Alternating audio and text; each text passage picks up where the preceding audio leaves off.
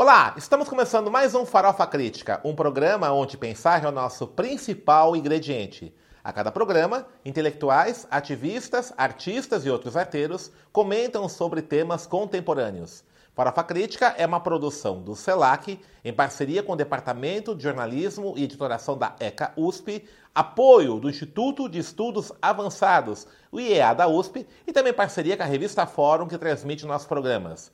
Acesse o nosso canal youtube.com.br farofacrítica, inscreva-se e não esqueça de clicar no sininho para receber notificações de novos programas. E também acesse a nossa página no Facebook, facebook.com.br canal Farofa Crítica, onde você encontra informações sobre novidades no nosso programa. E não esqueça, toda terça-feira, Farofa Crítica Aperitivo, com comentários sobre temas contemporâneos. E às quintas-feiras, o tradicional Farofa Crítica Entrevista. Converse e fale para os seus amigos e redes de contatos.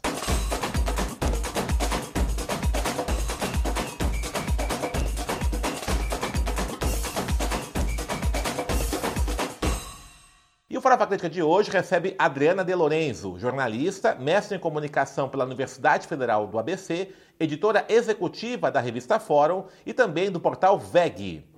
Adriana, obrigado. E aí, ah, outra coisa, mãe do Lucão. Importante. É, Adriana, obrigado por você estar aqui Obrigada com a gente, a você, né? Você é da nossa parceira, a revista Fórum, né? Que tem a parceria com a gente aqui, né? Colabora também com a revista.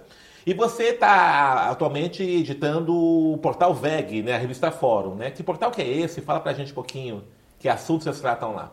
Vou falar. Bom, obrigada, Denis, pelo convite. Bom, esse portal VEG é uma nova iniciativa da revista Fórum que tem como foco o veganismo, meio ambiente, vegetarianismo. Vou explicar a diferença né, do veganismo e vegetarianismo, que tem crescido muito ultimamente aqui no Brasil, principalmente depois da que a gente viu o céu de São Paulo ficar preto, né? Teve muita gente que, fala, que começou a relacionar a questão do desmatamento à indústria da carne, à agropecuária e deixou de comer carne. Um deles é aquele influencer, o Felipe Neto, né? Que uhum. falou: não, não vou deixar de. vou virar vegetariano. E essa temática vem crescendo muito.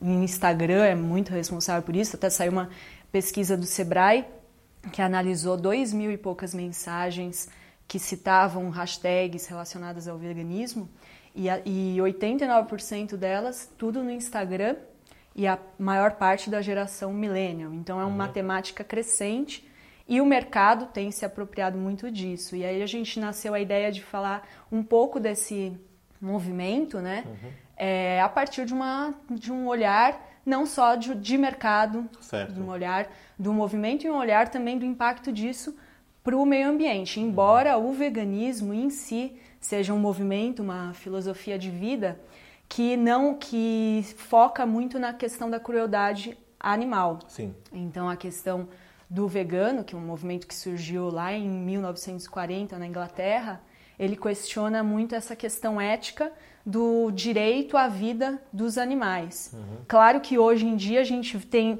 muitas outras questões relacionadas é, à questão, à escolha de não, de não consumir carne, embora também o veganismo ele não diga só respeito à questão alimentar.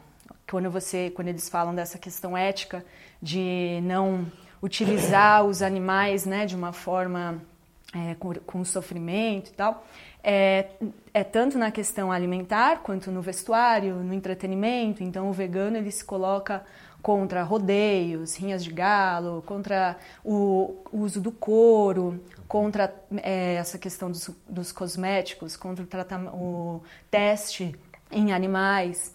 Então, é, é possível você. Todo vegano é vegetariano, mas nem todo vegetariano é, é vegano. vegano. Então.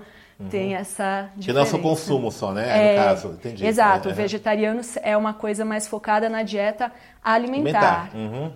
E, a, e, também a gente tem um, um, dado aqui que eu trouxe, que é uma, uma pesquisa Ibope do ano passado, que mostram que 14% da população já se declara vegetariana. Então, isso dá 30 milhões de pessoas que já não consomem carne na sua dieta E aí a gente entra por, é, por vários motivos, uhum. seja na questão do sofrimento animal, da crueldade, seja da consciência de como esse modelo de indústria da carne tem sido impacta negativamente para o meio ambiente, seja por uma questão de saúde, porque uhum. tem várias pesquisas que, que, que mostram que uma dieta sem carne uhum. ela traz benefícios e tal. Então é um, mas de fato é uma causa, é um movimento que tem crescido muito e a gente. E eu, como vegetariana desde os quatro anos de idade. Você é vegana ou vegetariana? eu sou vegetariana. Tá. Assim, eu brinco que sim, eu sou quase vegana porque eu fico durante a semana, eu sempre não consumo nada, mas Você chega. Chega às vezes tem uma pizza tal. Eu socialmente eu acabo num, num ainda não conseguindo ser completamente vegana. Então, uhum. Mas desde os 4, 5 anos é que eu não consumo qualquer tipo de carne, nem uhum. qualquer. Quando foi que eu descobri que eram animais mortos. Então. Tá.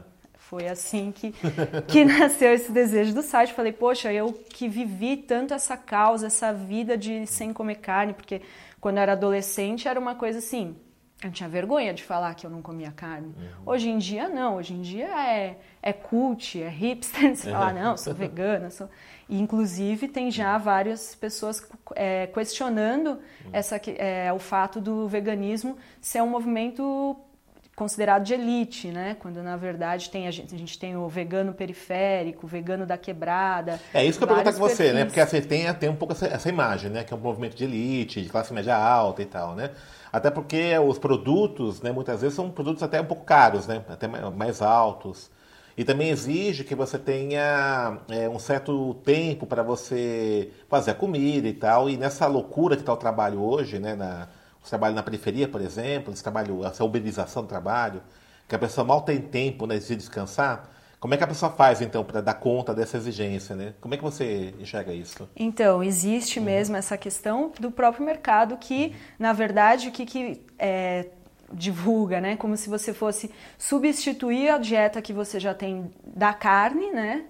Com produtos veganos. Quando na verdade o veganismo, na sua essência, você tem tudo o que você precisa para uma dieta vegana na feira, no supermercado, e aí as pessoas falam: ah, produtos veganos são caros, mas um pão francês é um produto vegano, uhum. não tem qualquer produto de origem animal.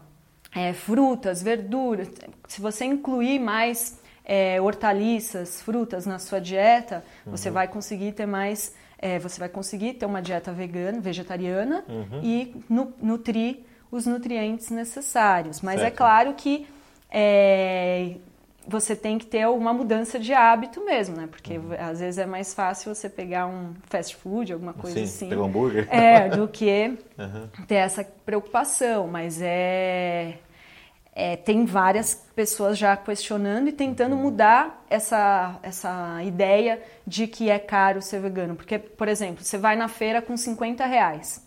Outro dia eu fui na.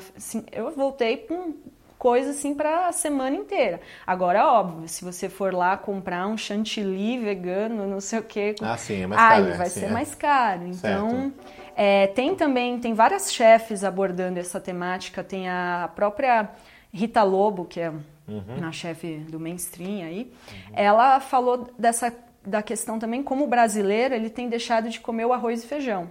É, porque a dieta básica do né? É, que é uma dieta que é, uhum. é no, rica em nutrientes é uhum. é, né, e está consumindo mais os ultraprocessados. Sim. Então, assim, por exemplo, se você vai comer num quilo, num, às vezes é muito mais saudável uhum. do, e, e, você consegue ter uma dieta uhum. vegana vegetariana, na verdade. Aqui no Brasil a gente fala, né, vegano, mas assim, o correto mesmo quando você se referir à dieta seria falar uhum. vegetariano.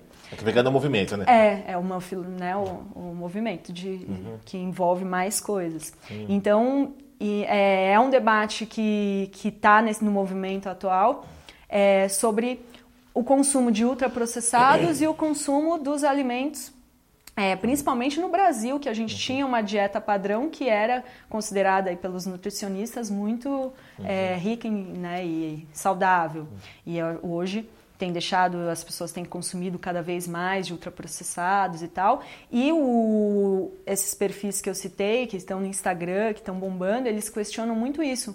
Como esses, essa informação chega nas periferias, nas, nas, né, nos, para os mais pobres, que também a carne está relacionada a uma conquista, né? Uhum. A uma ascensão social, você ter a, a, carne na mesa, né? A mistura uhum. tal. Então é um, um é, debate. A mistura já, já se associa a carne diretamente, né? Exato. É, então né? carne tem mistura. É, e aquela coisa de que agora é. eu posso comer nos carne, governos né? Lula, né? Tem carne todo dia agora na mesa. Então é uma mudança uhum. de, de paradigma, assim. É como você, com, com, é, assim, falar contra o patriarcado, a heteronormatividade, ou você fala so, com, sobre o carnismo, digamos assim, e o... A carne normatividade. É, é. E recentemente também teve a polêmica dos plant-based, né? Que também é um outro termo que o mercado. O que é plant-based? É, são, é, são alimentos produzidos a partir de plantas, teoricamente. Então eles pegam a proteína da ervilha, hum. pegam vários é, elementos da, né, de vegetais. É. Para fazer alimentos que têm sabor, textura, Entendi cheiro, cor, até imitando sangue, hum. então como se fossem carnes. Então tem as grandes redes de fast food, já estão com hambúrgueres plant-based. Então você tem é, as grandes empresas tem, que estão, startups que estão apostando nesse segmento, já lucrando Mas é um milhões. É um processado já, né? Já é um, um processado. É, é, Exatamente, entendi. que foi o que a, uhum. aquela chefe Paola Carosella, ela disse no, que causou maior, viralizou uhum. o tweet dela, quando ela falou que se você quer ser vegetariano, inclui, é, come outra coisa, não algo que fique imitando carne. É um debate entre os eh, vegetarianos e veganos, porque isso pode ser também a porta de entrada para uma dieta sem carne, para ter menos impacto. Uhum. ambiental por um lado uhum. e diante de que o gosto, né, a, a, é, o paladar, né, a, a gastronomia é uma construção cultural. Então, aí você traz uma coisa interessante, né, que é essa questão da, dessa grande indústria dos alimentos, né, dos processadores de alimentos, né, acho que esse é um, é um problema. É, particularmente no Brasil, que e nesse governo a gente teve muito isso, dessa uma certa tendência, essa, essa pressão política também, econômica, de você pensar a economia baseada nas commodities apenas, uhum. né? Então, é, agropecuária, o agrobusiness, né? isso tem uma pressão violenta né? sobre esse tipo de situação. Né?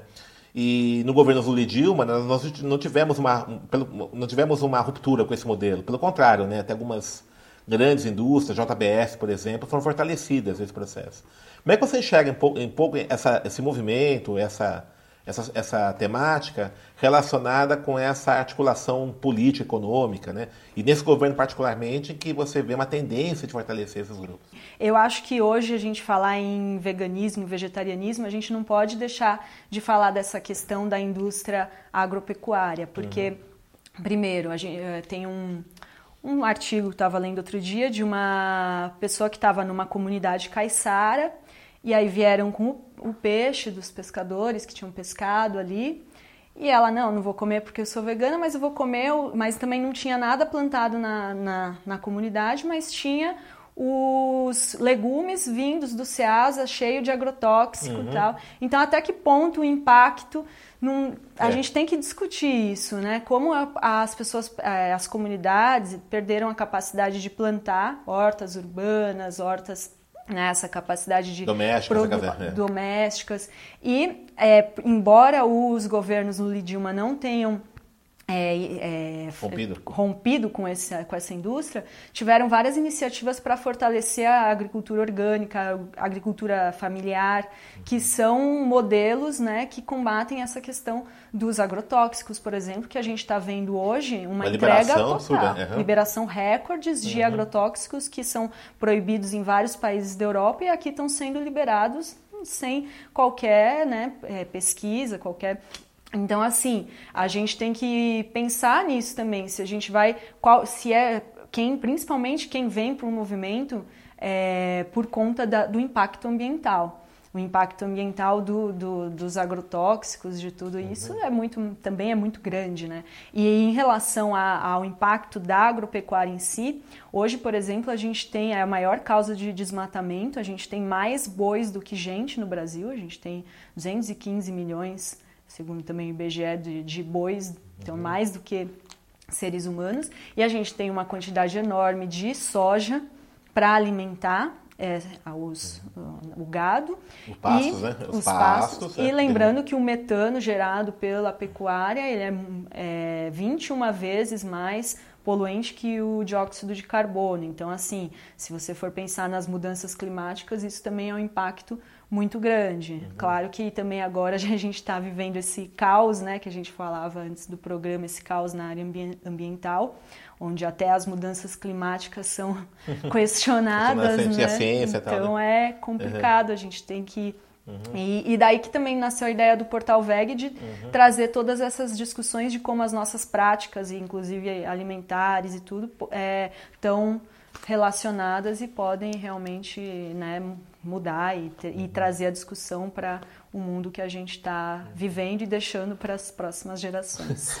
Como é que você está vendo essa questão aí da ambiental no Brasil, né? Depois da caso da Amazônia, né? esse desgaste internacional que o Brasil sofreu, né? Com o ministro de meio ambiente que não é ambientalista, pelo contrário, né?